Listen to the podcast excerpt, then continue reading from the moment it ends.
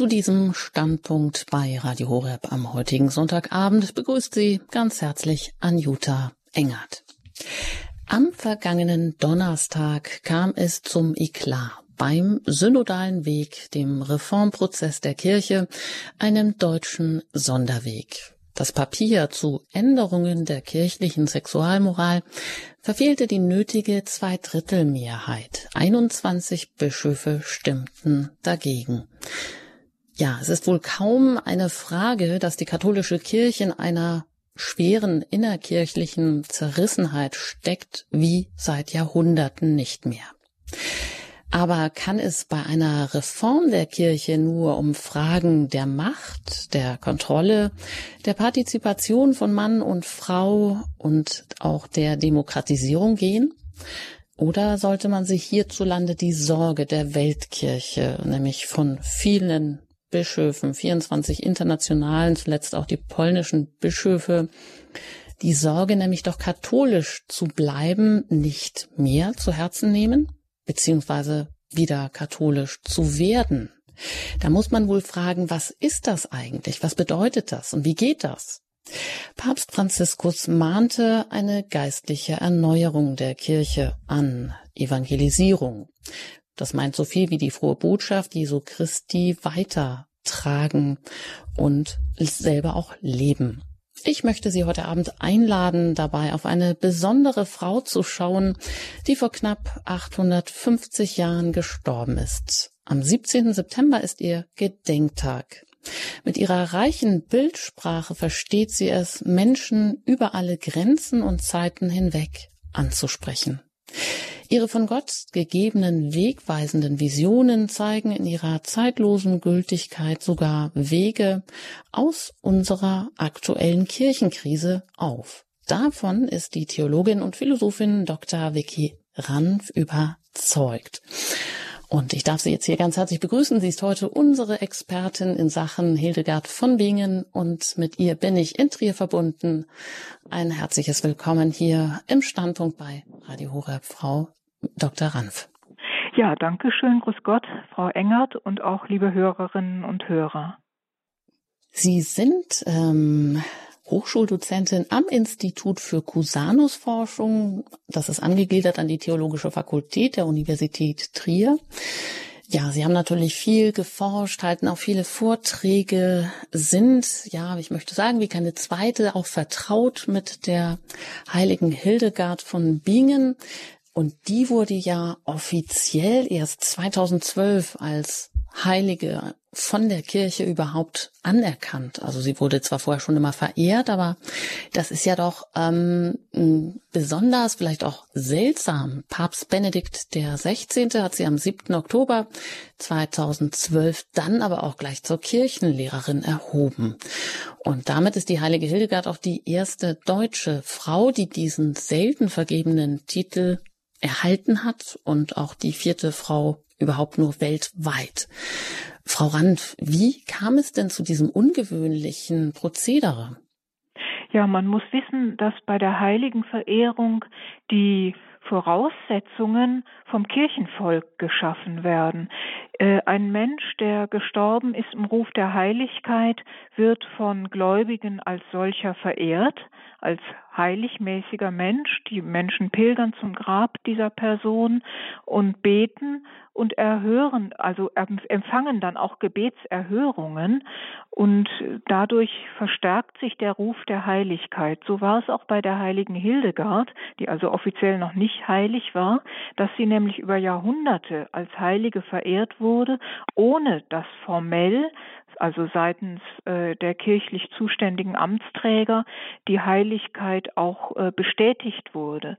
Trotzdem hat man sie über Jahrhunderte entsprechend als Heilige verehrt und sie wurde dann im Laufe der Zeit auch in das Martyrologium Romanum aufgenommen, also das Heiligenverzeichnis der römischen Kirche, obwohl es keinen formellen Akt der Heiligsprechung gegeben hat bis dahin.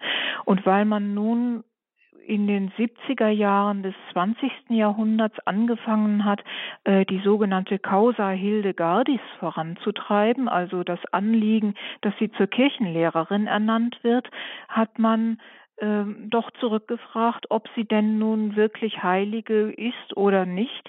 Und um diesen Zweifel zu beheben, hat Papst Benedikt äh, die Heiligsprechung sozusagen nachgeholt, obwohl es eine kirchliche Bestimmung gibt, dass eine Person, die mindestens 100 Jahre ununterbrochen vom Volk als heilig verehrt wird, diese formelle Heiligsprechung gar nicht mehr braucht. Aber Papst Benedikt hat sozusagen der Form halber, um da keine Zweifel zu hinterlassen, auch die Heiligsprechung äh, noch vollzogen, allerdings dann in einem ganz äh, nüchternen Akt, weil die äh, große Feierlichkeit dann mit der Erhebung zur Kirchenlehrerin verbunden wurde, vor ziemlich genau zehn Jahren. Mhm. Also das jährt sich zum zehnten Mal. Auch deshalb ist es wieder ähm, ein Anlass darauf zu gucken und zu schauen und auch zu fragen, warum war dem Papst das denn so wichtig, ähm, die heilige Hildegard für die Menschen zur Kirchenlehrerin zu erheben, eben gerade heute für uns auch. Das hat ja irgendwie auch eine Botschaft, eine Bedeutung. Das muss ihm doch irgendwo am Herzen gelegen haben. Können Sie da vielleicht kurz was dazu sagen? Warum war, war ihm das so wichtig? Also den Eindruck hatte ich auch, dass er äh, sehr äh, darauf bezogen war, es ihm sehr daran gelegen war, denn es ist wohl so, dass er auch schon in seiner Zeit äh, als Präfekt der Glaubenskongregation sich immer wieder gerne auf Hildegard bezogen hat und äh, wenn man diese äh, Textabschnitte liest, äh, ein sehr waches Bewusstsein dafür hat, dass Hildegard eine Person ist, die nicht nur einfach Kirchenkritikerin im modernen Sinne ist, also das heißt allen möglichen Amtsträgern die Leviten liest, die irgendetwas tun, äh, was äh, nach ihrer Meinung Meinung nicht richtig ist und es dann dabei belässt, sondern im Gegenteil, dass Hildegard eine Person ist, die uns allen ähm, mit ihrer reichen Bildsprache vor Augen führt, wie denn eigentlich kirchliches Leben sein soll, dass man sich immer enger an Christus binden soll und das ähm, auf ganz verschiedenen Wegen, je nach der eigenen Berufung tun kann und dadurch die Kirche besser wird. Und offenbar hat äh, Papst Benedikt XVI., nachdem er dann Papst war, äh, gesehen, dass Hildegard für alle Zeiten und auch für unsere Zeit ganz speziell ähm, bestimmte Anliegen in dieser Richtung vertritt. Ich nenne nur ein Beispiel im Vorhinein jetzt schon ähm, die ganze Thematik des Umweltschutzes, die uns heute so beschäftigt, dass die bei Hildegard schon vorkommt, aber in einer Weise, die äh, heute, man möchte sagen, äh, völlig unterbelichtet und unterrepräsentiert ist in unserer Debatte, nämlich dass die Schöpfung von Gott her eingerichtet ist, wie sie sein soll, und dass der Mensch, wenn er die Naturabläufe stört, vor allen Dingen das Problem in die Schöpfung hineinträgt der Gottvergessenheit und dass deswegen auch die Schöpfung leidet.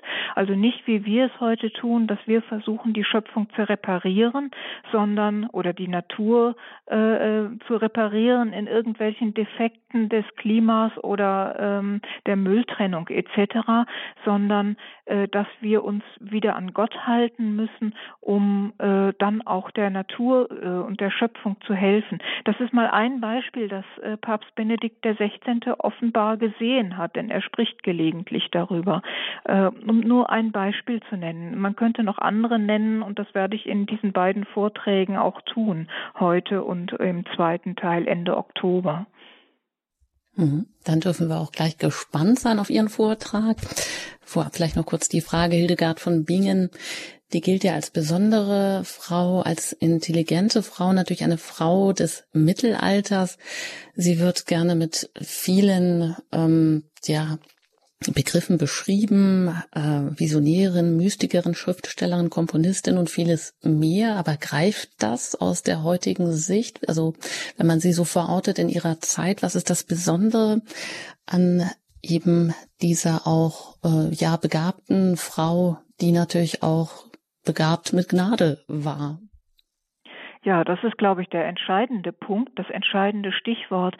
Äh, diese ganzen Begriffe, die Sie gerade aufgezählt haben, sind natürlich aus unserer modernen Begrifflichkeit entnommen und passen nur sehr bedingt für eine äh, seit Jugendjahren im Kloster lebende Person, die nicht die Bildungsmöglichkeiten hatte, die wir heute haben, äh, so dass man sie, also wenn man sie als als Schriftstellerin, Ärztin und ich weiß nicht was noch äh, tituliert, äh, natürlich eigentlich nicht trifft in ihren äh, ja, Fertigkeiten oder in dem, äh, was sie lernen konnte. Was sie aber hat, das ist, dass sie aus der äh, Gabe der Schau, die ihr von Gott gegeben ist, also eine ganz eigentümliche Berufung hat, äh, der visionären Gabe, die verbunden ist mit ähm, Bildungsmöglichkeiten, die sie im Kloster hatte zu ihrer Zeit im 12. Jahrhundert und dass sie das mit dem prophetischen Auftrag verbindet, der ihr gegeben ist und äh, diese Reichtümer ihrer persönlichen Begabung äh, so zusammenfügen kann, dass dieses Werk entsteht, das wir von ihr kennen. Und das ist in dieser Weise einzigartig, wie mir scheint. Vor allem für diese Zeit. Und Sie haben jetzt auch heute einen Brief ähm, herausgesucht, den Sie uns auch wirklich im Originaltext hier vermitteln, jetzt in den nächsten bis um 21 Uhr etwa. Und der ist auch besonders kompakt und da darf ich auch Sie, die Sie jetzt hier eingeschaltet haben, Sie alle einladen, ja, einfach mal diese Bildsprache auf sich wirken zu lassen, die auch zu genießen, vielleicht das auch als etwas ganz Neues und Besonderes zu sehen, um daraus dann wieder auch ähm, Ansatzpunkte zu schöpfen für unsere aktuelle Krise, Kirchenkrise, Glaubenskrise. Und das wollen wir im Anschluss dann auch fragen, ja, welche Aspekte kann eben auch Hildegard, die heilige Hildegard von Bingen mit ihrer Bildsprache uns heute mitgeben, ja, dass wir etwas mitnehmen können, wo wir wieder auch einen Ansatzpunkt haben zur Erneuerung oder eben auch eine andere Sicht. Und dazu lade ich Sie gerne ein. Wie immer haben Sie dann im Anschluss an das, was Frau Dr. Vicky Ranf uns jetzt gleich vorträgt, die Möglichkeit, sich mit Ihren Anmerkungen, mit Ihren Fragen zum Thema Hildegard von Bingen als Glaubenslehrerin in Kirchenkrisen dann hier direkt zu Wort zu melden. Die Nummer gebe ich dann durch. Bitte, Frau Dr. Ranf. Ja, danke schön. Wir haben schon gehört, es geht heute um einen konkreten Text, einen Brief Hildegards, den ich dann später vorstellen werde. Das ist mal ganz bewusst eine Zugangsweise, die uns konzentriert helfen soll, Hildegard selber als Autorin zu hören und wahrzunehmen. In anderen Sendungen vor etwa zehn Jahren, wir haben ja gerade schon über das Jubiläum gesprochen, das jetzt bevorsteht, des zehnten Jahrestages äh, zur, äh, der Erhebung zur Kirchenlehrerin. Äh, in diesem Umfeld habe ich damals insgesamt drei Sendungen verschiedenen Formates gehabt, in denen ich Texte von Papst dem damaligen Papst Benedikt XVI. besprochen habe, wo er über Hildegard von Bingen spricht und erläutert, warum sie wohl würdig ist, zur Kirchenlehrerin erhoben zu werden. Heute nun im Rückblick könnte man sagen, zehn Jahre später gehe ich den umgekehrten Weg, um, man könnte sagen, in gewisser Weise zu verifizieren oder zumindest mal zu überlegen, in diesem äh, zeitlichen Abstand, ob man aus der Sicht Hildegards selber erkennen kann, dass es richtig war, für unsere Zeit ganz besonders, dass Hildegard in dieser Zeit zur Kirchenlehrerin erhoben wurde und dass wir in Hildegards Text reinlesen und dann im Laufe des Abends auch darauf zurückgucken, was Papst Benedikt XVI. damals über Hildegard gesagt hat, beziehungsweise in anderen Zusammenhängen auch über sie vermittelt hat und wie das zusammenpasst für unsere Zeit. Das allerdings ohne eine allzu oberflächliche oder vorschnelle Aktualisierung. Davor muss ich nämlich auch warnen. Es gibt gewisse Tendenzen heute, dass man gerne sehr schnell von historischen Persönlichkeiten wissen will, was sie uns für heute zu sagen haben. Zunächst muss man aber ein bisschen Geduld mitbringen, dass man diese Personen aus ihrer Zeit heraus zu verstehen versucht und dann erst Fragen stellt, was uns das alles heute zu sagen hat. Denn sonst, wenn wir uns dieses diesen Moment der Geduld nicht nehmen, dann äh, kommt es sehr schnell zu Missverständnissen, dass wir unsere heutigen Fragen vorschnell auf historische Persönlichkeiten beziehen und gar nicht wahrnehmen, dass diese Personen in völlig anderen Zusammenhängen gelebt haben. Trotzdem ist es aber so, und ich glaube, das ist der Grund, warum Papst Benedikt XVI. damals für unsere Zeit Hildegard als Kirchenlehrerin erhoben hat, trotzdem ist es so, dass sie für uns heute doch tatsächlich auch was zu sagen hat, was über diese vielen Jahrhunderte hinweg aktuell geblieben ist beziehungsweise immer neu aktuell wird. Wir haben also damals Hildegard unter diesem Gesichtspunkt kennengelernt, dass sie eine Kirchenlehrerin ist, also dass sie eine Lehrerin des Glaubens für uns ist. Und sie ist das vor allen Dingen auch in Kirchenkrisen, letzteres im Plural, denn Krisen gibt es immer wieder im Laufe der Kirchengeschichte.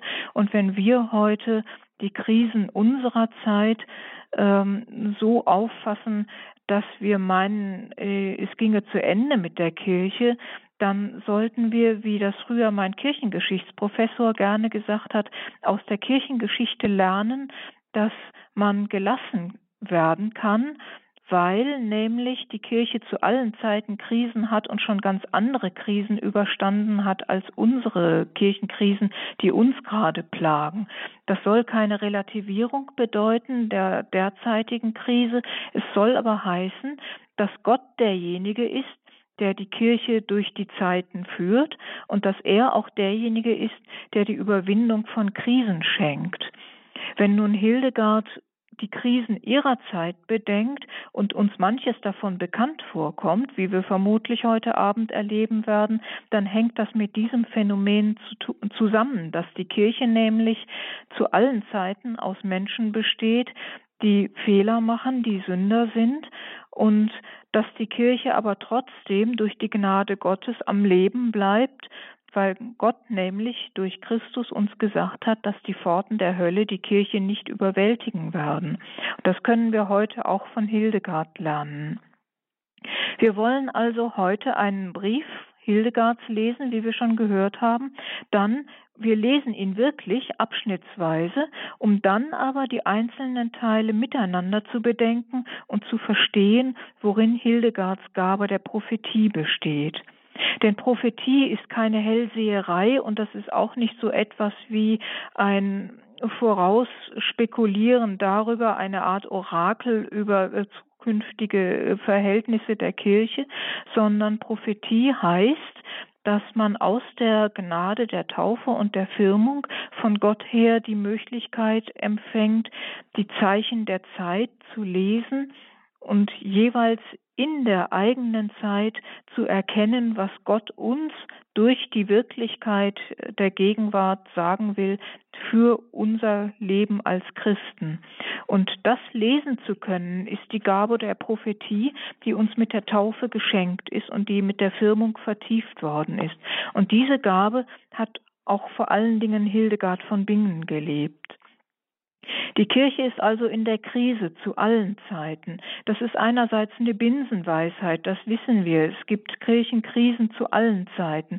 Und doch ist es für jede Zeit wieder neu, wie die Krise sich darstellt, weil die Welt sich ändert und mit der Welt ändert sich zum Teil auch die Kirche. Die mit prophetischen Visionen begnadete Äbtissin Hildegard schaut im zwölften Jahrhundert in den Krisen ihrer Zeit die Kirche mehrfach im Bild einer schönen Frau, die durch menschliche Schuld befleckt ist und zwar kostbare, aber zerrissene Kleider trägt. Das ist also die Ausgangsbildsituation des Briefes, äh, den wir heute lesen, dass Hildegard das Bild der schönen Frau darstellt, die die Kirche ist und die schöne, kostbare, wertvolle Kleider trägt, die aber beschmutzt und zerrissen sind. Im Jahr 1170, also wenige Jahre vor ihrem Tod, beschreibt sie in einem Brief an den Priester Werner von Kirchheim eine Schau, in der sie während einer Krankheit wach an Körper und Geist in ihrem Bett liegt und dann in dieser wachen Haltung die Kirche als Frauengestalt schaut. Es handelt sich dabei für diejenigen, die das nachlesen wollen oder die Gelegenheit dazu haben, um den Brief 149r R heißt in dem Fall, dass es ein Antwortbrief ist, weil Werner von Kirchheim an Hildegard geschrieben hat und um ihre Antwort bittet. 149 R also. Ein Antwortbrief Hildegards auf eine Bitte desselben Priesters, Werner von Kirchheim. Hildegard möge doch ihre Predigt aufschreiben, die sie zu diesem Thema während einer Predigtreise von 1170 und 71 in Kirchheim dem heutigen Kirchheim Bolanden, gehalten hatte.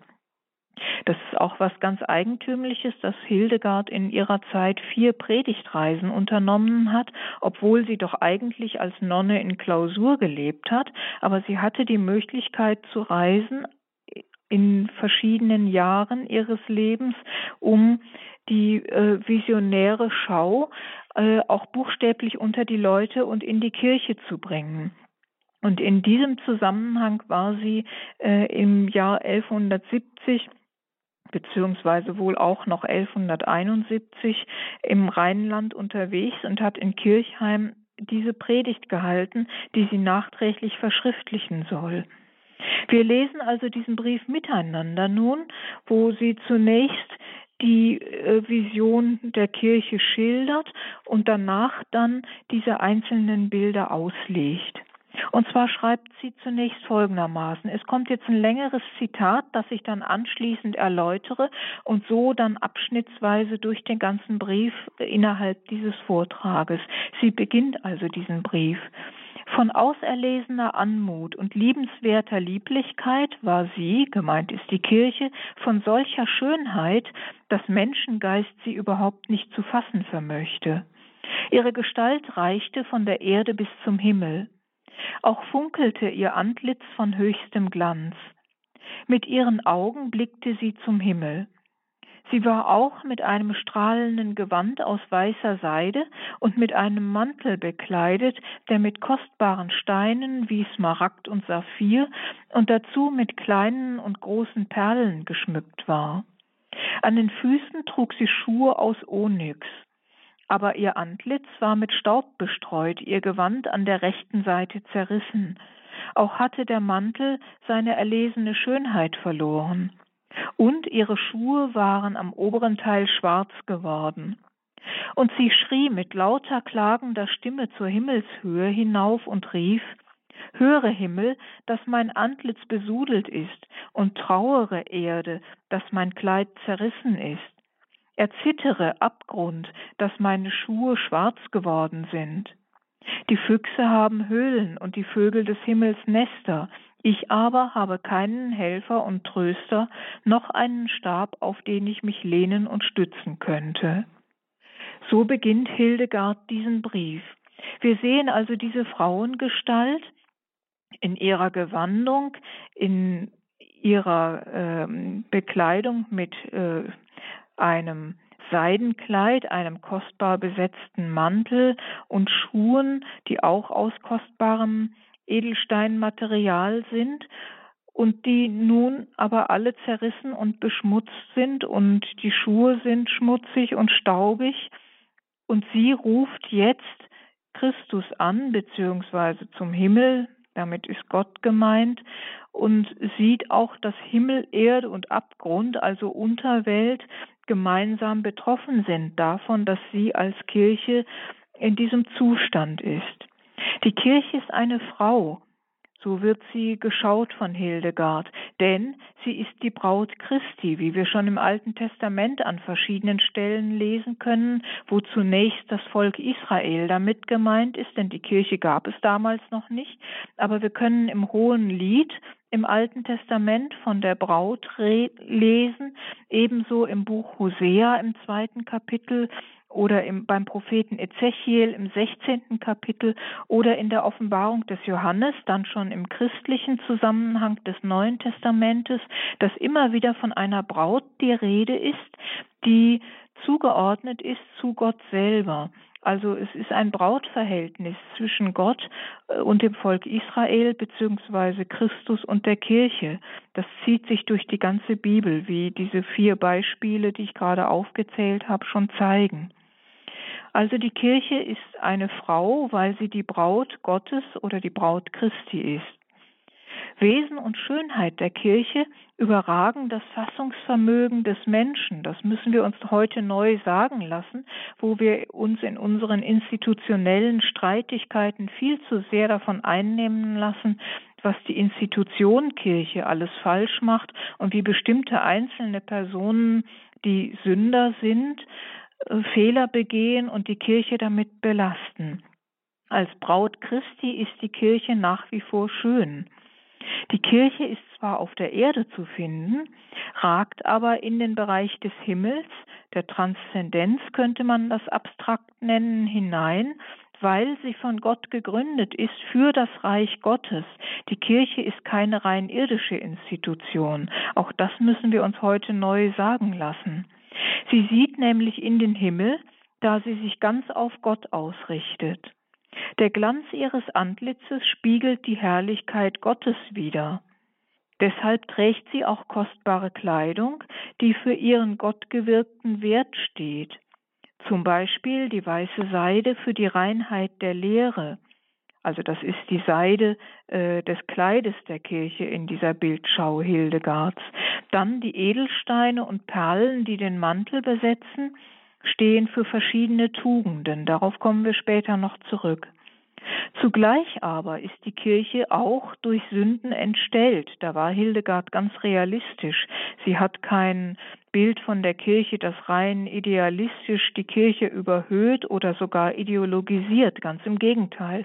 Sie sieht die dunkle Seite der Kirche genauso und stellt das im Bild vor, dass die Kirche durch Sünden entstellt ist.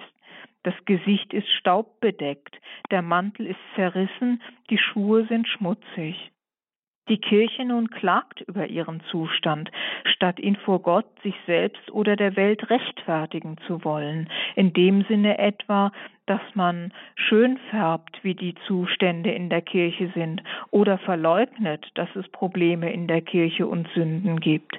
Das alles tut die Kirche bei Hildegard nicht, sondern sie sieht ganz klar ihren eigenen Zustand und klagt vor Gott, auch das ist wichtig für uns heute, dass wir uns mit allen Problemen, die die Kirche uns heute aufgibt, auf Gott beziehen und von ihm her erwarten, dass er die Probleme uns lösen hilft und uns zeigt, was wir tun müssen, dass die Kirche in eine bessere Verfassung kommt und nicht, dass wir mit Bürokratie und politischen Methoden meinen, die Kirche heilen zu können.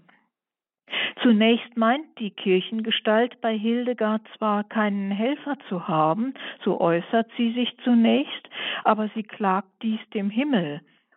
In diesem Sinne handelt sie so, wie wir das aus dem Buch der Psalmen kennen, dass also der Beter der Psalmen klagt, zugleich aber sich an Gott wendet und nicht nur vor sich selber und für sich selber klagt. Er wendet sich immer noch an Gott und dasselbe tut Hildegard hier auch, die selber ja eine Psalmenbeterin gewesen ist im Kloster. Sie besinnt sich im Folgenden, sie ist jetzt die Kirche, auf den Erlöser, der allein ihr helfen kann. Und in diesem Zusammenhang hören wir jetzt den nächsten Abschnitt des Briefes, wo nämlich diese Besinnung der Kirche auf ihren Erlöser sich folgendermaßen äußert. Und abermals sprach sie, ich war im Herzen des Vaters verborgen, bis der Menschensohn, der in Jungfräulichkeit empfangen und geboren ist, sein Blut vergoss. Er hat sich sogar mit diesem Blut mit mir vermählt und mich mit einer Brautgabe ausgestattet, damit ich in der reinen, einfachen Wiedergeburt aus dem Geist und dem Wasser die verkrümmten und vom Geifer der Schlange besudelten wiedergebäre. Die Kirche erkennt in diesem kurzen Abschnitt ihren Ursprung im Herzen des Vaters, nämlich im Erlösungsratschluss Gottes.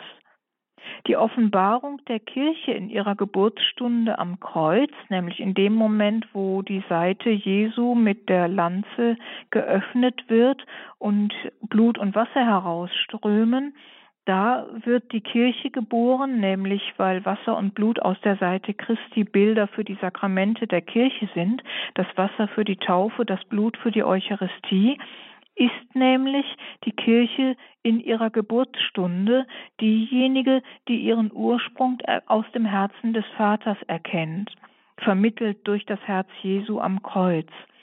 Die jungfräuliche Geburt Jesu aus Maria gilt als Vorausbild der Jungfrau Kirche, die in diesem Moment am Kreuz geboren wird.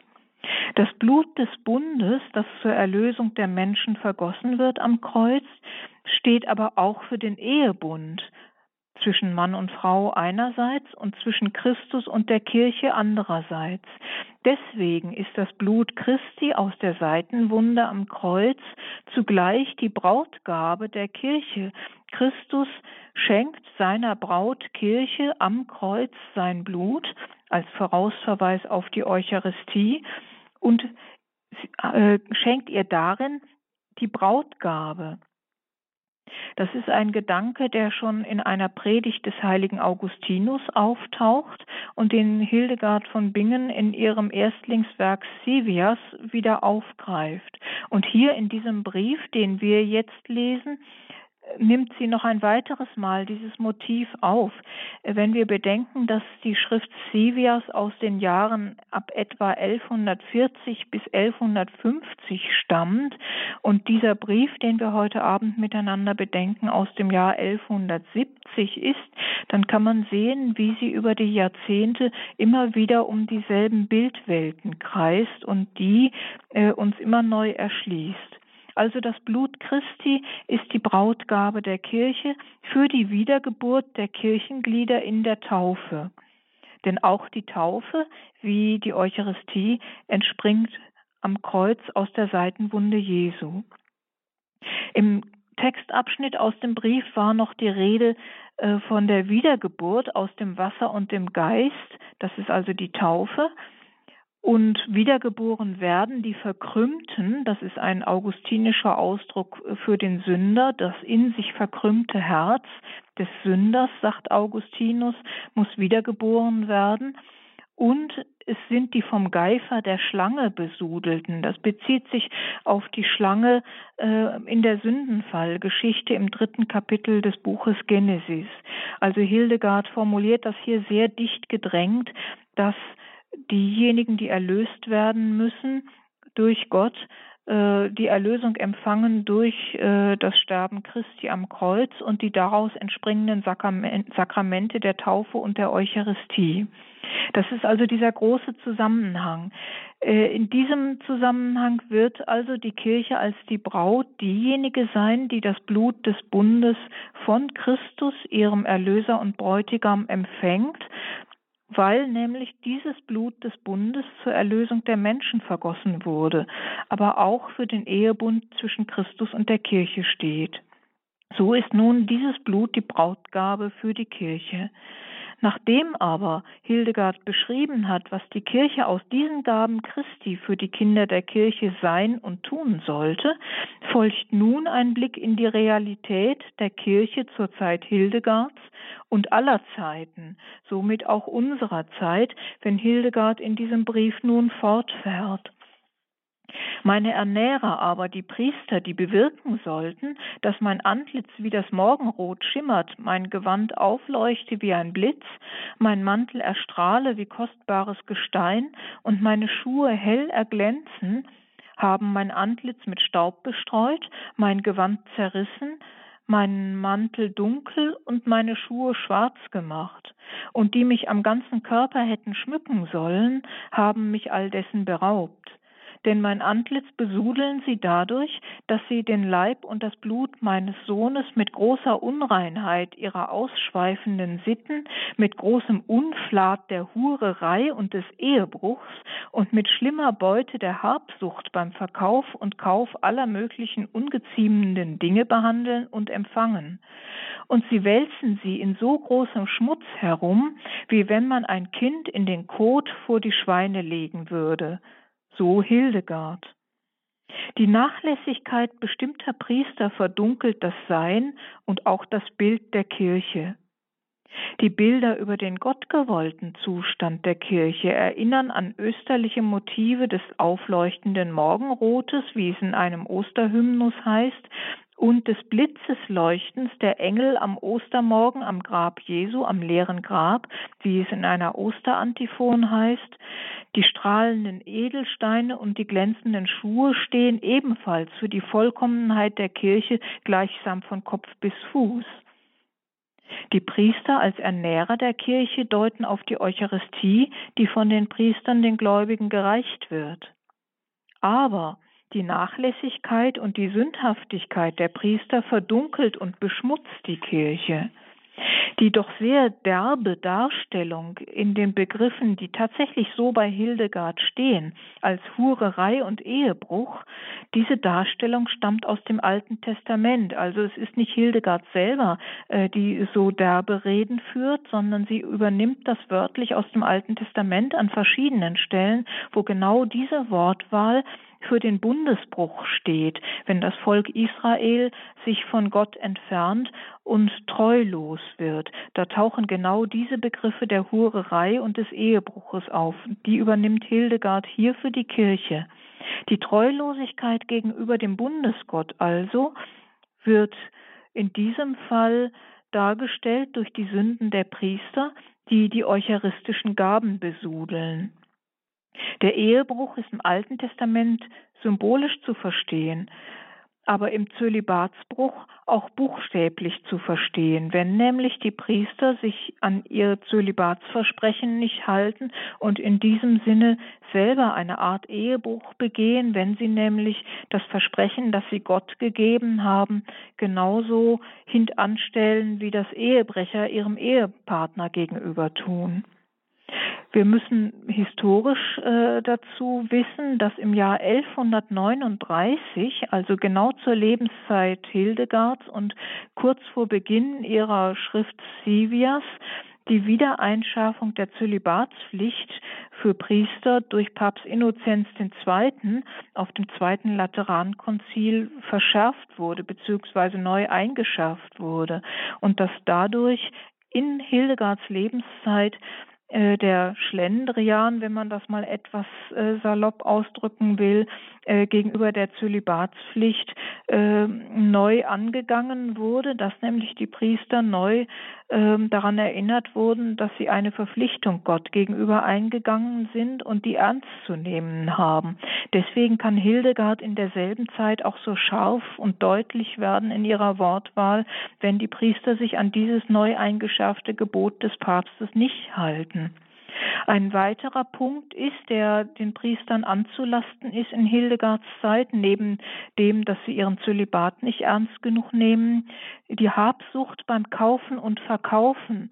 Also man könnte sagen, äh, materialistisches Denken, Habgier. Beides zusammen dass man äh, sexuelle Ausschweifung lebt und gleichzeitig sich auch äh, materiell gütlich tut, weit über das hinaus, was angemessen ist wird im Mittelalter zusammengefasst unter dem Laster der Luxuria. Dieses lateinische Wort ist dasselbe, von dem auch unser Wort Luxus kommt, wenn man sich also ein Luxusleben gönnt. Luxuria heißt übersetzt Ausschweifung und das ist ein Laster, das in diesem Zusammenhang beides verbindet, das Sexuelle und das Materielle. Genau das äh, prangert Hildegard hier an und äh, sagt es äh, manchen Priestern nach. In diesen Lastern nun behandeln sie, die Priester, die so sind, Leib und Blut Christi, als würde man ein Kind vor die Schweine in den Kot legen, hatte Hildegard gesagt. Die Sünden der Priester beziehen sich direkt oder indirekt auf die Eucharistie, die sie gering schätzen durch Untreue Christus gegenüber, durch Gier nach weltlichem Besitz und Gleichgültigkeit gegenüber ihrem hohen Amt, das sie übernommen haben. Scharfe Kritik ist zu messen, in diesem Fall am höchsten Gut, nämlich Gott selbst und der Eucharistie, dem höchsten Gut, das durch diese Sünden hintangestellt und somit verdunkelt oder sogar verraten wird. Deswegen ist Hildegard hier auch so scharf in ihrer prophetischen Wortwahl. Wie Hildegard das aber im Detail näher erklärt, hören wir nach einer Musikpause.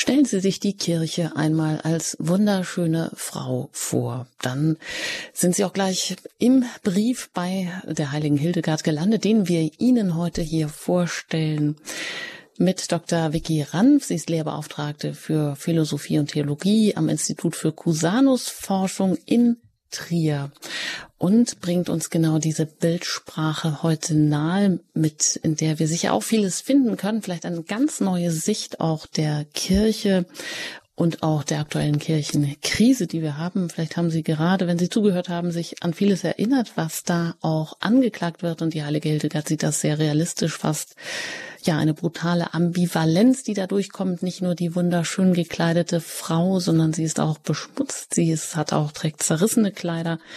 Das soll auch den Zustand der Kirche heute verdeutlichen.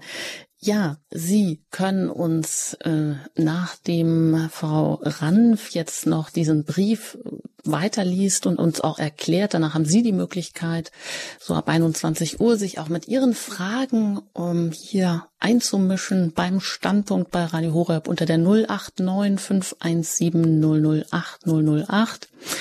Die Nummer gebe ich dann nochmal durch. Jetzt hören wir erst nochmal weiter Vicky Ranf und den Brief der äh, Hildegard von Bingen. Da war sie auf einer Predigtreise unterwegs, was ja auch eher ungewöhnlich ist und wurde gebeten, eben diese Vision, die sie da hatte, das zu verschriftlichen. Und lassen Sie sich darauf ein, lassen Sie sich auch weiter in diese Bildsprache mitnehmen und auch neue Erkenntnisse gewinnen, um auch wieder Lösungen aus der aktuellen Kirchenkrise zu finden. Ja, liebe Hörerinnen und Hörer, wir sehen jetzt im folgenden Abschnitt, der wieder etwas länger ist, wie Hildegard diese Bildsprache weiterführt. Da schreibt sie folgendermaßen, wie nämlich der Mensch, als Gott ihn vom Leben der Erde formte und ihm den Hauch des Lebens ins Angesicht hauchte, als bald Fleisch und Blut wurde, so wandelt die gleiche Kraft Gottes die Opfergabe des Brotes, des Weines und des Wassers auf dem Altar bei den Worten des Priesters, der die Gottheit anruft, in das wahre Fleisch und Blut Christi meines Bräutigams. Das kann jedoch der Mensch wegen der Blindheit, mit der er beim Fall Adams geblendet wurde, mit fleischlichen Augen nicht sehen. Denn das Mal der Wunden meines Bräutigams bleibt frisch und offen, solange die Sündenwunden der Menschen offen sind. Eben diese Wunden Christi entweihen die Priester. Sie sollten mich strahlend rein machen und mir in Reinheit dienen, und sie laufen aus maßloser Habgier von Kirche zu Kirche umher. Auch mein Gewand zerreißen sie dadurch, dass sie das Gesetz übertreten und sich gegen das Evangelium und das Priestertum verfehlen. Und meinem Mantel rauben sie den Glanz, da sie die für sie aufgestellten Vorschriften in allem vernachlässigen und sie erfüllen sie weder durch Enthaltsamkeit, die wie ein Smaragd ist, noch durch Almosen geben wie ein Saphir und durch andere gute Werke, mit denen Gott wie mit verschiedenen Arten von Edelsteinen verherrlicht wird, durch guten Willen und die Ausführung eines Werkes. Vielmehr beschmutzen sie auch meine Schuhe am oberen Teil, weil sie weder gerade, das heißt harte und raue Wege der Gerechtigkeit kennen, noch ihren Untergebenen gute Beispiele geben, während ich doch an meinen Schuhsohlen, gleichsam in meiner Verborgenheit, den Glanz der Wahrheit trage. Die falschen Priester nämlich haben sich selbst getäuscht, denn sie wollen die Würde des priesterlichen Dienstes ohne vorherige Mühe haben. Das kann nicht sein, denn keinem wird das Verdienst ohne vorherige Anstrengung im Tun geschenkt. Wo aber die Gnade Gottes den Menschen berührt, dort lässt er ihn tätig sein, damit er den Lohn empfange. Soweit Hildegard. Sie beginnt hier diesen Abschnitt mit einer Eucharistie-Katechese, wie wir das schon auch im Buch Sivias gesehen haben. Die Wandlung der eucharistischen Gaben in Fleisch und Blut Christi ist wie die Belebung des Menschen bei der Schöpfung, also man könnte sagen Schöpfung und Neuschöpfung in der Erschaffung des Menschen und dann in der Eucharistie. Für den Menschen ist dies aber seit dem Sündenfall nur im Glauben erkennbar, weil seine irdischen Augen das durch den Sündenfall nicht mehr sehen können. Christus als Bräutigam der Kirche wird in der Eucharistie gegenwärtig, dessen Wundmale so lange offen bleiben, wie es Sünden in der Welt gibt, also bis zum Ende der Zeiten. Nun meint Hildegard aber, dass die Priester diese Wunden Christi entweihen wegen ihrer mangelnden Reinheit durch ihre Habgier. Durch ihre Übertretungen zerreißen sie das weißseidene Gewand der Kirche, das für die Reinheit der Kirche steht. Also die Priester zerreißen die Reinheit der Kirche. Durch die Vernachlässigung der für sie geltenden Vorschriften zerreißen sie auch den Mantel der Kirche. Sie trüben die Edelsteine dieses Mantels durch fehlende Enthaltsamkeit, fehlende Almosen und fehlende gute Werke. Diese drei Bereiche also werden durch die Edelsteine dargestellt Enthaltsamkeit, Almosen und gute Werke. Die staubigen Schuhe der Kirche stehen für die fehlenden geraden Wege, für das fehlende gute Vorbild der Priester, das sie für die Untergebenen geben sollten, und für den fehlenden verborgenen Glanz der Wahrheit, denn solche Priester, wie wir gehört haben, wollen zwar die Würde des Amtes haben, das aber ohne die Mühe, die mit dem Amt verbunden wäre. Kein Verdienst ist aber ohne Anstrengung zu haben, gibt Hildegard zu bedenken.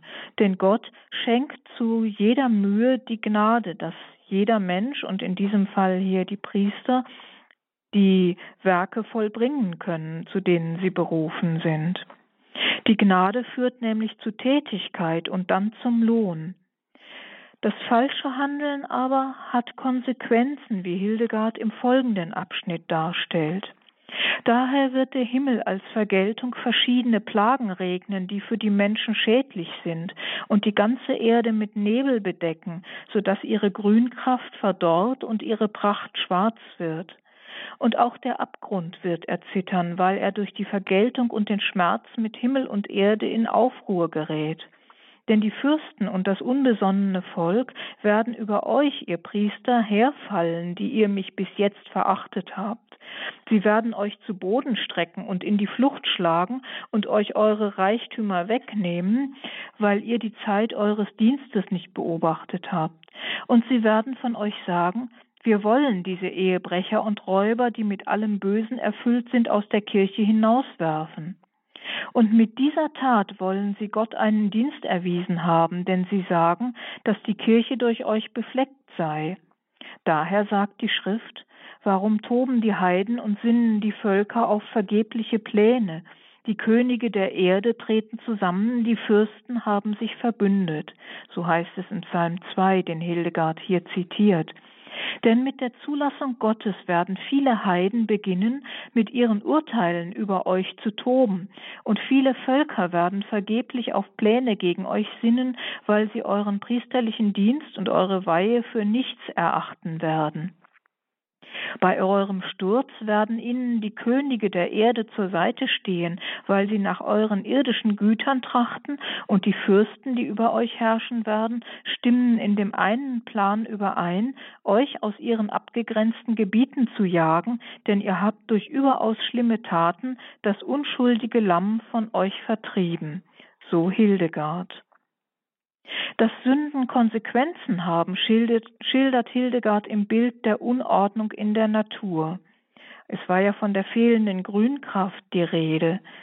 Heute könnten wir dies sogar buchstäblich verstehen wenn wir in die Natur gucken, auch wenn es sich heute um Konsequenzen dessen handelt, dass alle über ihre Verhältnisse leben, nicht nur die Priester. Das werden wir in der kommenden Sendung noch näher betrachten.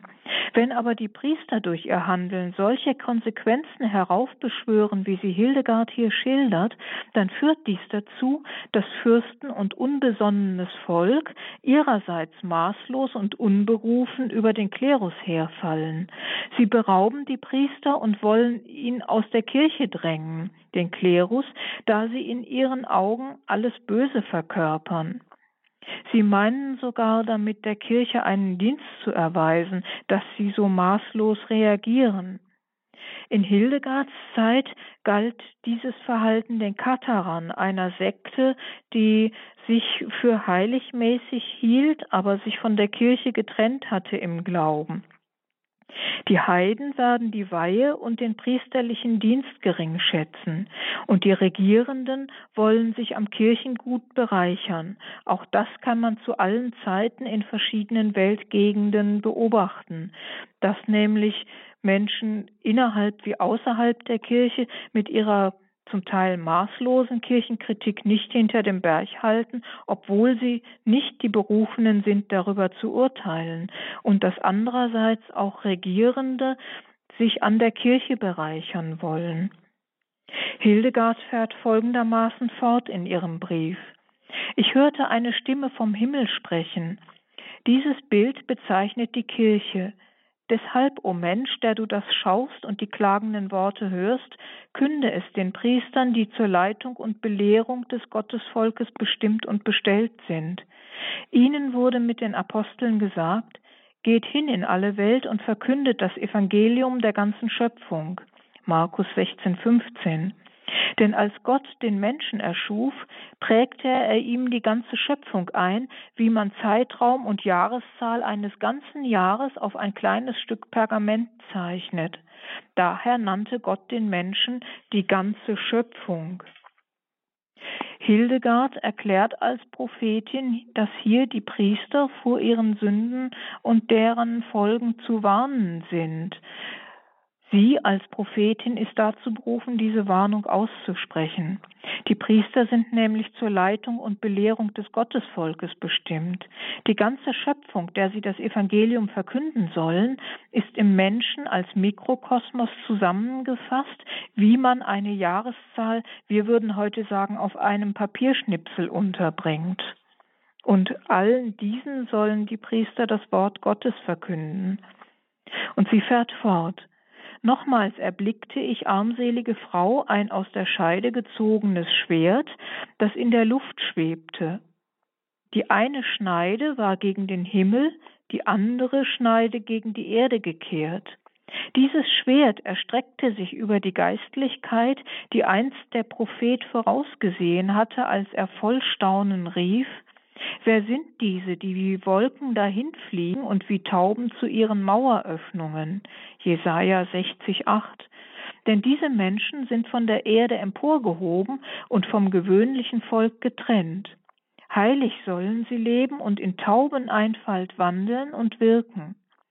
Jetzt sind sie in ihrem Charakter und ihren Werken schlecht, und ich sah, dass das Schwert einige Stätten dieser geistlichen Menschen abbrach, wie einst Jerusalem nach dem Leiden des Herrn abgebrochen wurde.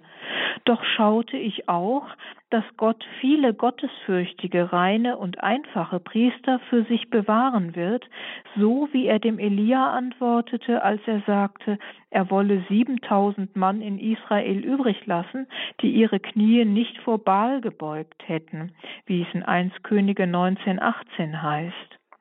Jetzt aber, schließt Hildegard diesen Abschnitt, möge das unauslöschliche Feuer des Heiligen Geistes in euch eindringen, damit ihr euch zum besseren Teil bekehrt.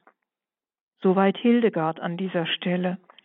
Das scharfe, zweischneidige Schwert, von dem schon Paulus spricht und auch die Offenbarung des Johannes im Neuen Testament, zeigt einerseits zum Himmel als Ziel und andererseits zur Erde. Hildegard sieht in einem Vers des Propheten Jesaja, wer sind diese, die wie Wolken dahinfliegen und wie Tauben zu ihren Maueröffnungen? In diesem Vers des Propheten Jesaja ein Vorausbild des Klerus, die als Wolken, da greift sie das Jesaja-Bild auf, über die übrigen Menschen erhoben scheinen, also wie Wolken, die am Himmel stehen, während der Mensch auf der Erde ist.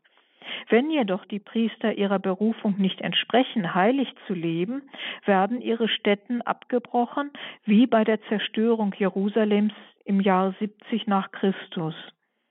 Hildegard schließt aber diesen Abschnitt versöhnlich ab, indem sie anerkennt, dass keine Pauschalurteile gelten. Mit dem Propheten Elia 1 Könige 19 erkennt sie diejenigen Priester an, die sich all diese Sünden nicht zu Schulden kommen ließen. Der Heilige Geist möge zur Bekehrung führen, so schließt Hildegard ihren Brief. Die Unordnung der Natur und Durcheinander in der Kirche könnten von unserer Zeit sprechen, also alles das, was Hildegard in diesem Briefabschluss nochmal zusammengefasst hat. Papst Emeritus Benedikt XVI. erkannte schon als junger Theologe kurz nach dem Zweiten Vatikanischen Konzil das fortschreitende Neuheidentum in unserer Gesellschaft, nämlich in den ehemals christlichen Gesellschaften Europas und sogar in der Kirche selbst als eine Entwicklung, die sich beschleunigen wird, dass nämlich das Heidentum zunehmend aus der Kirche selbst kommen wird. In seiner Freiburger Rede 2006 hat er der Kirche deswegen die Entweltlichung angeraten. Der synodale Weg in unseren Tagen lässt derzeit Tendenzen erkennen, dass sich unbesonnenes Volk, wie Hildegard das in ihrem Brief genannt hat, berufen fühlt, über das Wesen des Priestertums zu Gericht zu sitzen und sogar darüber zu diskutieren, ob man Priester überhaupt noch braucht. Als Lehrerin des Glaubens, die uns die rechte Verehrung der Eucharistie nahelegt, zeigt dagegen Hildegard uns das zentrale Heilmittel für alle Verwerfungen und für die gegen müsste man sagen die geistliche Unordnung auch unserer Zeit. Wenn wir nämlich unsere Gottvergessenheit überwinden, kann Gott uns aus den Krisen unserer Zeit erlösen, die vor allem aus Glaubenskrisen entstehen. 1994 hat der damalige Kardinal Ratzinger, der spätere Papst Benedikt XVI., in einem Grußwort zu einer Tagung über Hildegard von Bingen Folgendes bemerkt. Da schreibt er, Heute steht Hildegard in ihrer ganzen kühnen Universalität vor uns. Wir fühlen uns angesprochen durch ihre liebevolle Zuwendung zu den heilenden Kräften der Schöpfung, wie durch ihre vielseitige künstlerische Begabung vor allem aber durch ihre eindringliche Glaubensverkündigung. Sie ist uns daher nahe als eine Frau, die Christus in seiner Kirche liebte, aber nichts von Weltfremdheit oder Ängstlichkeit zeigt, sondern gerade von ihrer Berührung mit dem Geheimnis Gottes her, ihrer Zeit das rechte Wort furchtlos und frei zu sagen vermochte. So hat das damals Kardinal Ratzinger zusammengefasst, was Hildegard in Freimut und Deutlichkeit der Kirche zu sagen hat, aus Liebe zur Kirche. Über diese Lehrerin in Glaubenskrisen können wir nun miteinander nach einer weiteren Musikpause ins Gespräch kommen. Vielen Dank, Frau Vicky. Ranf, soweit der Vortrag zum Thema Hildegard von Bingen als Glaubenslehrerin in Kirchenkrisen. Vielleicht haben Sie das eine oder andere Bild mitgenommen. Hat es auf Sie gewirkt oder hat in Ihnen etwas bewirkt? Ja, wo ähm, finden, sehen Sie das zentrale Heilmittel, das Sie hier mitgibt für die aktuelle Kirchenkrise? Rufen Sie uns gerne an, jetzt unter der 089 517 008 08. Wenn Sie außerhalb von Deutschland anrufen, dann wählen Sie die 0049 zuerst und dann die 89517. 008 008. Gleich geht's hier im Standpunkt weiter bei Radio Horeb und gerne auch mit Ihren Anfragen oder mit Ihren Bemerkungen zur heiligen Hildegard von Bingen.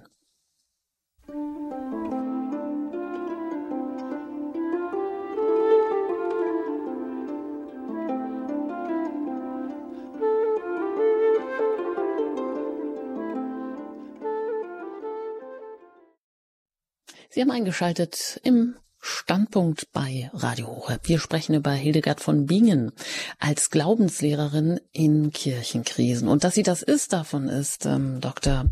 Vicky Ranf überzeugt und hat das auch eben ganz ausführlich und plakativ demonstriert an einem Brief von Hildegard von Bingen, den sie in ihrer Zeit geschrieben hat, aber mit einer ganz zeitlosen Bildsprache, wo ja, uns vielleicht Dinge wieder neu und in, über die Bilder auch ganz anders aufgehen können, was nämlich und wie die Kirche gedacht ist und wie auch, was die Heilmittel sind.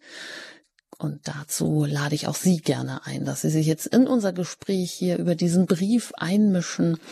Wie können wir ja heute wieder zu einem anderen Kirchenverständnis kommen, nämlich zu dem, wie es von Gott her gedacht ist und wo entdecken wir vielleicht auch wieder neue Schätze und Heilmittel. Rufen Sie uns gerne an unter der 089517 008 008. Und das hat auch Frau Ringer getan. Mit ihr bin ich verbunden. Ich grüße Sie hier. Guten Abend. Ja, guten Abend. Guten Abend. Mein Name ist Renger. Ich rufe aus der Nähe von Chemnitz an. Äh, ich hatte mich gerade vor zwei Tagen erst über die Zeitung, äh, die, die, Diözesanzeitung hier in Dresden-Meißen geärgert, der Tag des Herrn, weil die Hildegard von Bingen als Mystikerin wieder beschrieben haben. Die Hildegard von Bingen hat äh, die ganze Zeit, sie ist eine recht temperamentvolle Frau eigentlich gewesen, wenn ich so ihre Biografien gelesen habe, äh, immer wieder gesagt, sie ist eine Visionärin. Und als Sie Prophetin sagten, ich fand das, was ich bis jetzt gehört habe, finde ich, entspricht dem wirklichen Bild der Hildegard von Bingen. Und ich muss sagen, äh, eins haben sie äh, lieb und so ist sie nicht unbedingt gewesen, muss ich ganz ehrlich sagen. Ich habe drei verschiedene Biografien gelesen und da hat jeder was dazu gebracht. Und die Hildegard von Bingen, als sie dann das Kloster auf dem Rupertsberg hatte, hat äh, nur adlige Damen in ihr Kloster, es ging um Geld. Die brachten ja die Aussteuer mit und das Geld, damit hat sie gebaut. Also sie hat darauf geachtet, dass sie finanziell gut dasteht und weiterbauen kann. Also so ganz äh, abhold war sie dem auch nicht. Das wollte ich eigentlich noch dazu sagen. Frau Ringer, das ist gut. Da bringen Sie ja eine Menge an Gesprächsstoff schon ein. Lassen wir mal Frau Ranf darauf antworten. Fangen wir vielleicht auch an mit dem Unterschied von Mystikerin, Visionärin. Ja, das ist eine große Thematik. Wer ist Mystikerin und, und wer ist keine Mystikerin? Äh, das ist ein Richtungsstreit in der Theologie. Meiner Meinung nach äh, kann man das miteinander verbinden. Die Gabe der Vision ist also die innerliche, bildliche Umsetzung göttlicher Einsprechungen und göttlicher Offenbarungen. Die sind Hildegard gegeben äh, zum Zweck äh, der Prophetie. Also das heißt, sie soll als Prophetin mit diesen inneren Gaben wirken, in dem Sinne, wie ich vorhin im Vortrag den Begriff der Prophetie schon ausgedeutet habe, dass sie nämlich in ihre Zeit hineinsprechen soll, äh, wie die Weltwirklichkeit im Licht des Willens Gottes zu sehen ist. Mystik nun ist eine andere Ebene.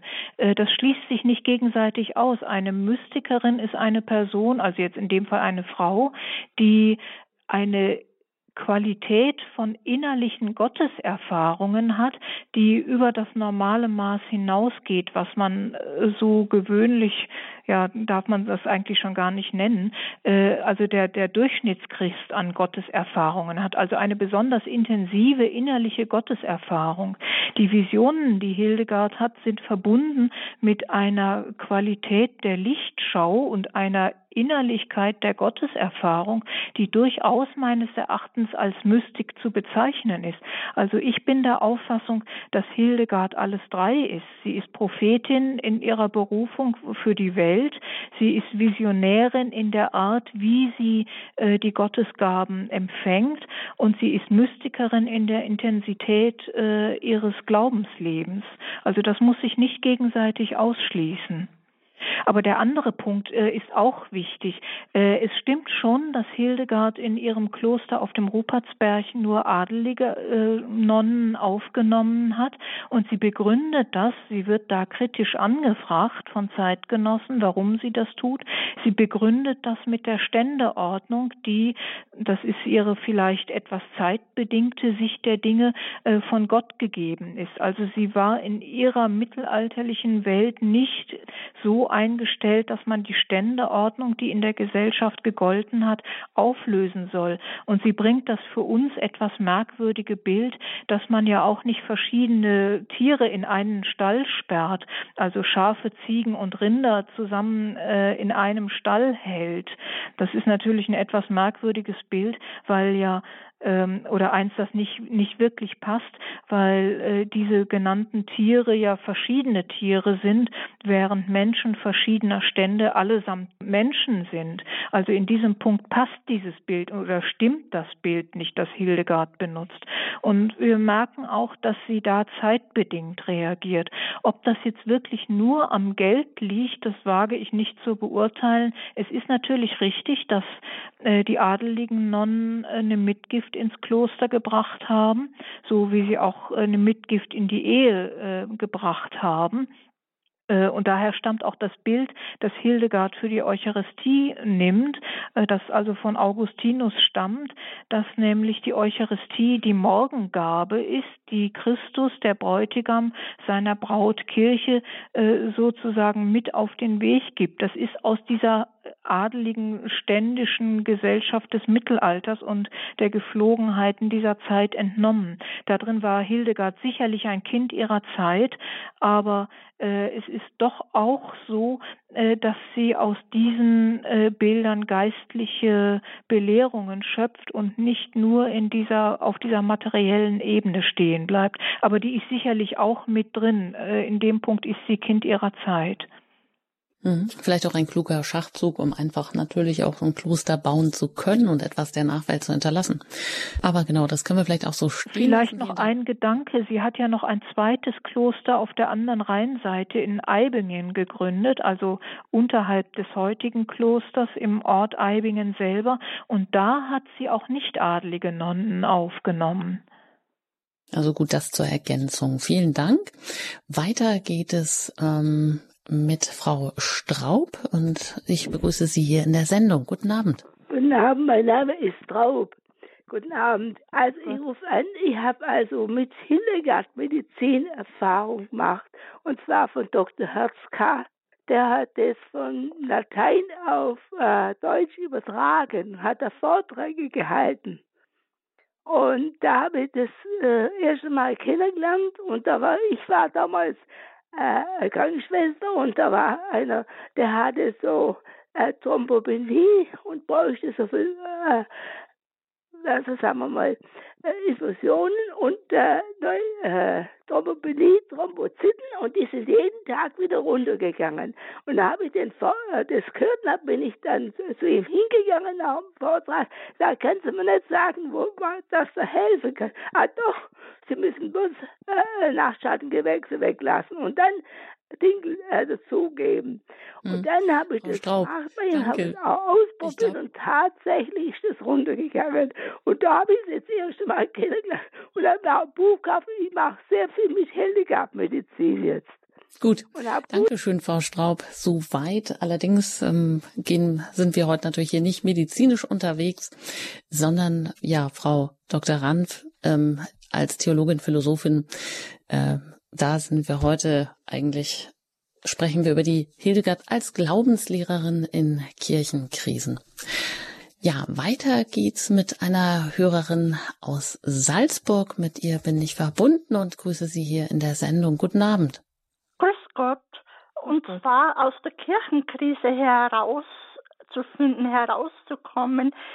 Ich denke, wir müssen wieder zurück zu einer ehrlich gesunden Christus-Gott-Beziehung, auch im täglichen Leben dieses zu leben, auch bemühen, die Versprechen, die wir Gott gegenüber äh, machen, dass wir diese einlösen und auch bemühen, uns dieses zu leben.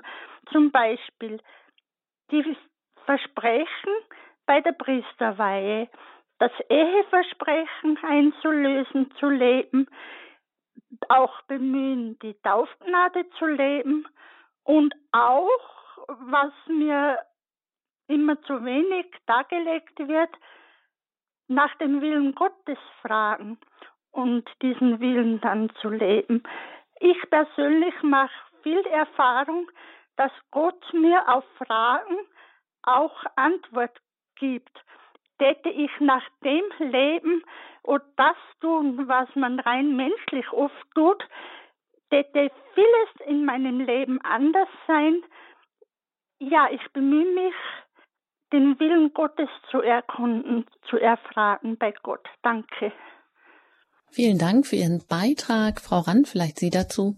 Ja, äh, das ist äh, sicherlich im Sinne Hildegards, die als Benediktinerin genau diesen Akzent ja setzt gegen die Gottvergessenheit, dass man wirklich nach Gott fragt, dass man Gott in den Mittelpunkt stellen äh, soll und wie das der heilige Benedikt in seiner Klosterregel sagt, dass der Mönch wahrhaft Gott suchen soll. Und das gilt nicht nur für Mönche, sondern für uns in jeder Lebenslage auch, äh, wie Sie es schon schildern. Man kriegt dann von Gott auch sowas wie Antworten oder zumindest Hinweise, wenn man entsprechend hellhörig ist, äh, wie man leben soll, beziehungsweise für die konkrete Situation. Im Allgemeinen haben wir das ja sowieso durch die Gebote Gottes, aber äh, die konkret auszulegen für die eigene Lebenssituation, zu wissen, was jetzt dran ist von Gott her, das setzt schon voraus, dass man wirklich nach dem Willen Gottes fragt macht und entsprechend lebt. Das äh, würde Hildegard mit Sicherheit unterstreichen, äh, schon alleine äh, aus ihrer benediktinischen Spiritualität heraus. Ja, danke schön. Und wenn Sie uns anrufen mögen zum Thema Hildegard von Bingen, wie ist sie heute eine Glaubenslehrerin in Kirchenkrisen? Das hat Frau Dr. Vicky Ranvier dargelegt anhand eines Briefes und einer reichen Bildsprache von Hildegard. Und vielleicht ist Ihnen das ein oder andere Bild fremd, vielleicht ist Ihnen das ein oder andere Bild auch, hat Sie besonders angesprochen. Dann rufen Sie uns einfach gerne an unter der 089 517 008 008. Und das hat auch Pater Gabriel Heinzelmann getan, mit dem ich jetzt hier verbunden bin. Ich grüße Sie hier. Guten Abend. Grüß Gott und guten Abend. Danke, dass Sie dieses Thema der heiligen Hildegard heute gewählt haben und auch, dass Sie diesen schönen Brief ausgewählt haben, der im gewissen Sinn vielleicht sogar eine Zusammenfassung von vielen Hildegard-Schriften ist. Ich möchte mich da kurz meiner Vorrednerin anschließen, weil ich bin auch ein Schüler sozusagen von Dr. Herzka den ich viele Jahre früher begleitet durfte auf seinen Vorträgen, der ja nicht nur über die Medizin, sondern auch äh, vor allem in seiner in seinen letzten Lebensjahren auch viel über die Theologie äh, sich mit der Theologie beschäftigt hat. Ja, und was ich nur kurz vielleicht anmerken wollte, ist auch, äh, dass Hildegard in einem Brief, ich denke, es war an Papst Eugen den Dritten geschrieben hat. Diese Werke sind notwendig mit einer Notwendigkeit, die noch nicht offenbar ist. Ich weiß jetzt nicht, ob ich das richtig zitiere. Das war an Papst Eugen den äh, Dritten und sie spricht da in besonderer Weise von Scivias, aber es deutet darauf hin, wie wenn diese Werke sozusagen für unsere Zeit auch geschaffen sind, dass wir diese Dinge besser verstehen.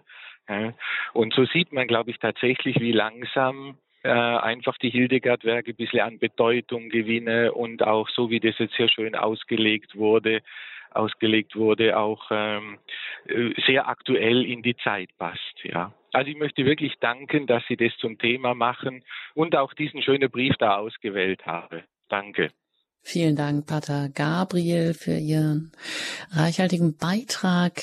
Ähm, ja, gebe ich das einfach mal weiter an Frau Ranf. Ja, es ist äh, sicherlich so, dass äh, Prophetie sowas wie einen Wiedererkennungseffekt hervorruft. Äh, man sollte allerdings nicht das zu einseitig zuspitzen nur auf unsere Zeit. Ich glaube, es ist das Wesen der Prophetie, dass alle Zeiten in ihrer jeweiligen Zeit etwas wiedererkennen können. Also wenn vor 500 Jahren jemand Hildegard gelesen hätte, äh, hätte die Person genauso wie wir heute Aha-Effekte erleben können und das auf die eigene Zeit beziehen.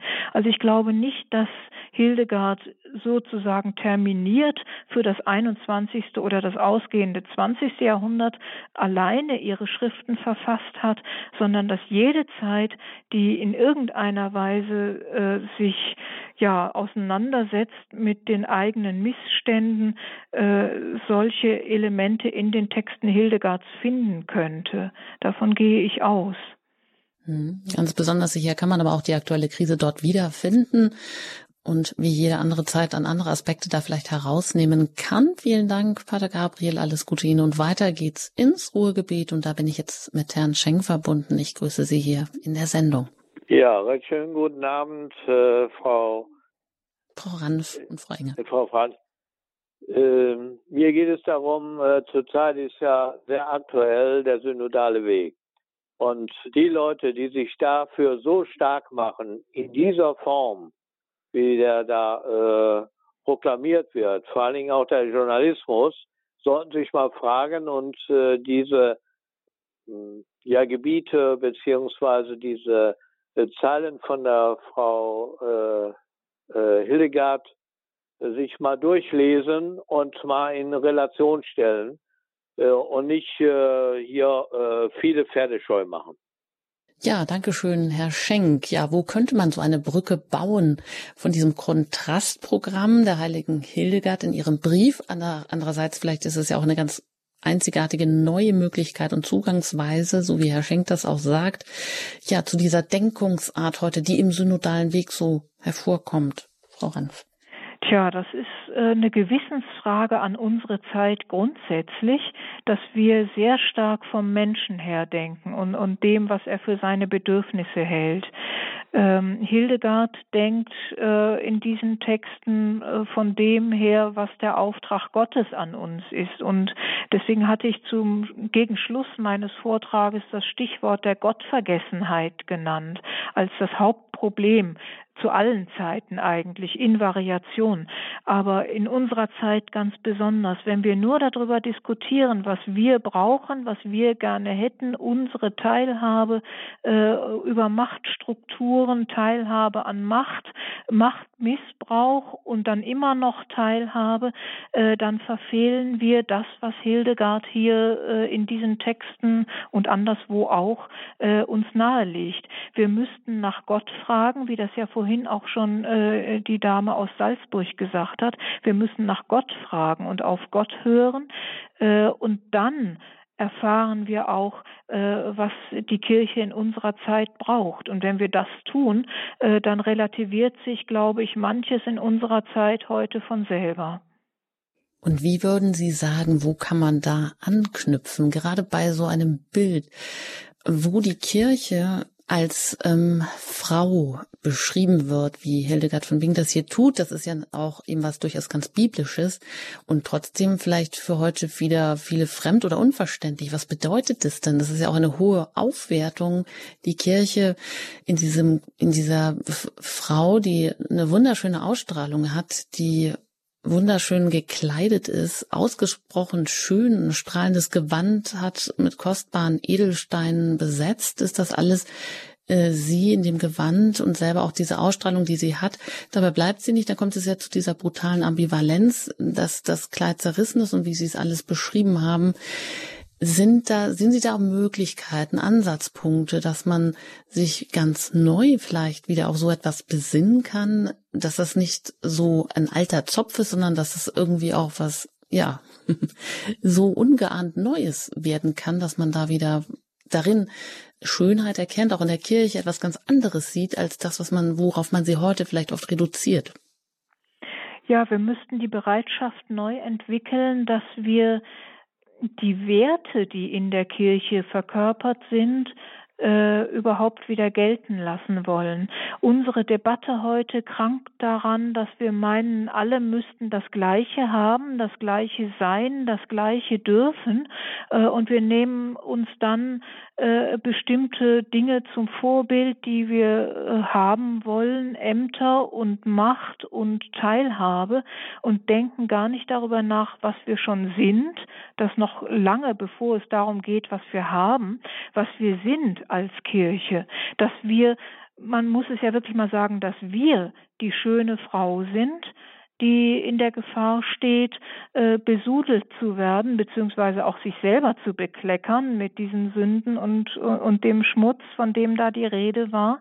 Ähm, Hildegard führt das am Beispiel der Priester aus, die nicht ihr Amt ausführen, wie sie sollen. Aber das gilt ja für uns alle in entsprechender Weise, dass wir uns als die sehen sollen, die wir sind und danach handeln. Und wir sind in den Augen Gottes als Kirche die schöne Frau, die er sich als Braut geschaffen hat. Und damit mal jetzt möchte ich fast sagen, zufrieden zu sein, statt nur danach zu greifen, was wir nicht sind und nicht haben können, ähm, das wäre der erste Schritt, das überhaupt erstmal zu würdigen. Die Kirche ist eine schöne Frau, bevor sie ja auch dann schmutzig wird durch unsere Schuld. Mhm, aber auch diese Sichtweise, dass es ja schon immer eben diese Beschmutzung gibt oder die Kirchenkrise, die Kirche, die immer natürlich irgendwo auch in der Krise ist, einfach durch die Verfasstheit des Menschen, der immer auch zu dieser, ja, nicht nie perfekt ist, sondern immer auch zu den zu Sünden neigt. Und das weitere Bild natürlich, was jetzt auch ganz wesentlich ist, ähm, dass sie die die Frau, die Kirche im Herzen des Vaters verborgen ist und dass diese Geburtsstunde eben aber auch der Opfertod am Kreuz ist, das ist ja auch etwas, was heute ähm, sehr verschlüsselt oder erstmal kryptisch klingt. Also das Blut Christi als Brautgabe für die Wiedergeburt auch der, ja, uns Menschen, der Kirche an sich, aber auch jedes einzelnen Kirchenmitgliedes. Ähm, könnte man sagen, ist so fremd, dass es auch wieder eigentlich ganz neu entdeckt werden kann? Weil es ja sich auch nicht nur, das gibt ja auch in ganz anderen ähm, Mythologien immer wieder dieses Thema, dieses Motiv. Natürlich nicht jetzt hier in dieser Ausformung, wie es dann seinen Höhepunkt im Christentum erfahren hat. Also ob das wirklich so fremd ist, das ist die Frage, manchen vielleicht schon, aber das ist ja älteste Theologie äh, der Kirchenväter, die Hildegard hier aufgreift. Also das ist nichts Neues, was sie erfindet oder in der Vision erstmalig schaut, sondern das ist älteste Theologie der Kirchenväter, die damit äh, das Johannesevangelium auslegen, also den Moment der Öffnung äh, der Seitenwunde Jesu und dem Hervortreten Austreten von Blut und Wasser aus der Seitenwunde Jesu, das wird seit frühester Zeit in diesem Sinne, wie ich es im Vortrag geschildert habe, äh, aufgeschlüsselt und Hildegard greift das nur auf. Äh, es ist nur so, dass wir heute offenbar von diesen uralten Bildern entwöhnt sind und gar nicht mehr die Katechese haben, die uns diese Bilder aufschlüsselt und uns erklärt, was das bedeutet, dass das Blut Christi sozusagen der Ausweg für uns ist aus dieser Situation, die Sie eben ambivalent genannt haben, dass also die Kirche nicht nur eine schöne Frau ist, sondern eben auch beschmutzt und besudelt, dass es dabei aber nicht bleiben muss. Hildegard ist Realistin, sie sieht beide beide Seiten und zugleich sieht sie aber auch in der Glaubensschau, dass die Kirche einen Ausweg bekommt durch Christus, der in seinem Blut die Erlösung schenkt und damit auch die Wiederherstellung der Schönheit der Brautkirche. Also das Höchste, was man sich eigentlich wünschen kann, dass sie hier diesen Schlüssel mit an die Hand gibt, das Heilmittel schlechthin für die Kirche, aber für jeden einzelnen Menschen. Und wie Sie gesagt haben, die ganze Schöpfung, das ganze Drama, das ist ja in jedem Menschen so als Mikrokosmos zusammengefasst. Also ja, genau. Also das, äh, das Bemühen um das Gute, aber auch wieder das Sehen und Scheitern äh, so täglich und die Unordnung, die Konsequenzen, die das dann im Leben auch hat, auch eben eine Auswirkung auf das soziale Umfeld, aber auch auf die, ja, wie Papst äh, Benedikt gesagt hat, ähm, ja, ähm, das Wort fällt mir jetzt gerade nicht ein, er hat ja gesprochen nicht vom Klimawandel, sondern vom, vom Menschen, der ähm, Ja, die Ökologie des Menschen, sagt er, glaube ich. Richtig, die, ja.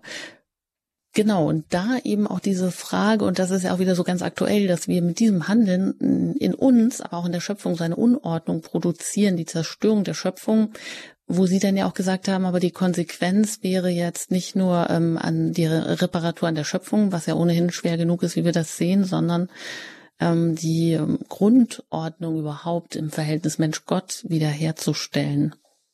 Es heißt ja im Evangelium, sucht zuerst das Reich Gottes und alles Übrige wird euch dazugegeben werden. Und wenn wir das tun, dann wird Gott sicherlich Wege kennen und auch einsetzen, äh, um das Chaos in der Schöpfung auch zu beseitigen.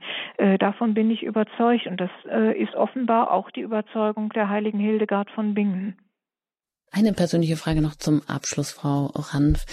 Dieser Brief und auch die Beschäftigung mit der heiligen Hildegard von Bingen, die, das haben Sie ja als Expertin und auch ganz intensiv betrieben. Was bedeutet Ihnen persönlich denn diese Bildsprache? Wo hat die Ihnen auch weitergeholfen, auch wieder Hoffnung zu schöpfen und ja, einfach auch guter Dinge äh, zu sein, in die Zukunft zu sehen oder hier wirklich konkret auch für Ihr eigenes Leben wieder ja, Mut zu schöpfen oder neue Heilmittel auch zu sehen? Ja, natürlich. Äh, Hildegard von Bingen ist unabhängig davon, wie die jeweils persönliche Lebenssituation ist, äh, eine Person, die uns den christlichen Glauben in einer ganz frischen Weise darstellt. Äh, dieser Bilderreichtum ist ja etwas, was eigentlich die alten biblischen Wahrheiten, die auch in Bildsprache und Gleichnissprache dargestellt sind, in einer ganz anderen Bildwelt sozusagen nochmal ganz frisch und neu präsentiert. Also man könnte sagen, die alten Wahrheiten im neuen Gewand. Und das finde ich ausgesprochen ansprechend bei Hildegard, dass sie sozusagen neue Kleider, um dieses Bild jetzt nochmal aufzugreifen, neue Kleider schneidert oder äh, sich schenken lässt, besser gesagt, in der Vision äh, für äh, diese alte Dame Kirche, die äh, in diesen neuen Kleidern nochmal ganz neu erstrahlt. Und das ist unbedingt eine Ermutigung für uns alle, äh, dann, wenn wir an der Kirche äh, vornehmlich wieder nur die Flecken und Runzeln sehen, uns zu vergewissern, dass Gott mit der Kirche was anderes vorgesehen hat und dass er die Kirche auch immer wieder neu herrlich ausstatten kann, wenn wir uns nur auf ihn einlassen. Und das kann man an Hildegards Text ganz ausgesprochen deutlich ablesen. Und das spricht mich persönlich auch an. Ja, und wir dürfen uns auch weiter von Ihnen ansprechen lassen und das am 30. Oktober, dem letzten Sonntagabend im Oktober. Da sind Sie wieder zu Gast, dann zum Thema zehn Jahre Hildegard von Bingen, Ihr Menschenbild samt Schöpfungsunordnung. Also das können Sie sich vielleicht auch schon mal notieren, wenn Sie wieder dabei sein wollen und sich von den Bildern von Hildegard von Bingen auch anstecken lassen wollen.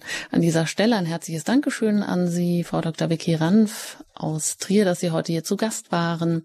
Ja, gerne. Und uns diese reiche Bildersprache von Hildegard auch zu unserer aktuellen Glaubens- und Kirchenkrise nahegebracht haben. Vielen Dank und auf Wiederhören. Auf Wiederhören.